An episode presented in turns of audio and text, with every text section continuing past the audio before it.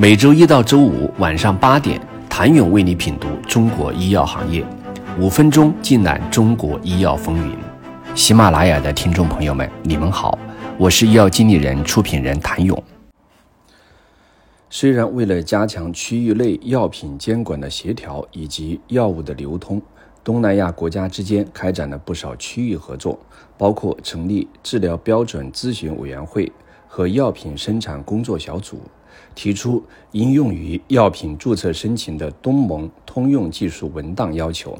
签署关于药品生产企业 GMP 检查的多部门互认协议。但药品注册属于各国政府重点监管的领域，因此都有各自独立的部门负责，对药品注册的分类、流程、审批时效等方面都有各自的要求，企业只能逐一。进行国别注册流程复杂且耗时长。从注册审批来看，东南亚各国注册的困难在于不同国家的监管要求、注册流程、法规文件都不同。除了共性的部分，如 GMP、IVB、稳定性等，其他也有不一样的要求。比如，泰国要求口服产品需要在当地做 B1，马来西亚要求 B1 SIT 是经过认证的。新加坡要求必须至少在两个以上国家上市，还有的国家要求原研国的 IND 批件，甚至要求 FDA 欧盟获得批件，所以注册合规性会大大影响时间和经济成本。此外，有些东盟国家甚至有额外的特殊监管要求，比如印尼、马来西亚等有明确的法律规定，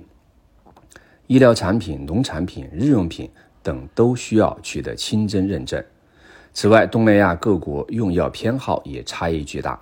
出海东南亚不能忽视各国市场的流行病学数据，选择出海产品要结合各国市场不同治疗领域产品的情况，考虑用药习惯、产品增速、人均医疗支出等等因素，再评估相应的市场前景和潜力。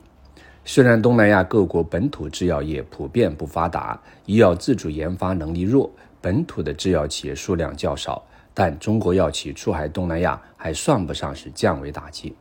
正因为东南亚本土医药研发和生产能力不足，东南亚国家的医药市场已经形成了原研药由跨国药企把持，仿制药被印度药企占领的局面。尤其是被称作世界药房的印度，进入东南亚市场的脚步早了中国药企二十年。在跨国药企、印度药企、本土药企三分天下的局面中，初来乍到的中国药企怎样在这份存量市场里切的蛋糕，又或者能够创造出一个新的增量市场吗？对于期待通过出海寻找更强增长曲线的国家新药来说，出海东南亚依然是不容易的。目前，东南亚各国以欧美等进口品牌为主。当地医生也深受欧美临床教育影响，欧美上市的医药产品推广相对较为容易。对于中国创新药，则需要建立市场对于产品品牌及质量的认知，因此基于产品临床价值的专业学术推广很重要。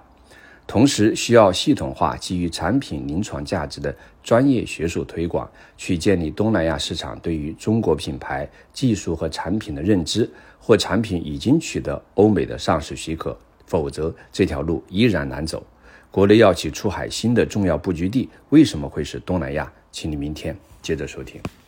谢谢您的收听。想了解更多最新鲜的行业资讯、市场动态、政策分析，请扫描二维码。或添加医药经理人微信公众号“医药经理人”，医药行业的新闻与资源中心。我是谭勇，明天见。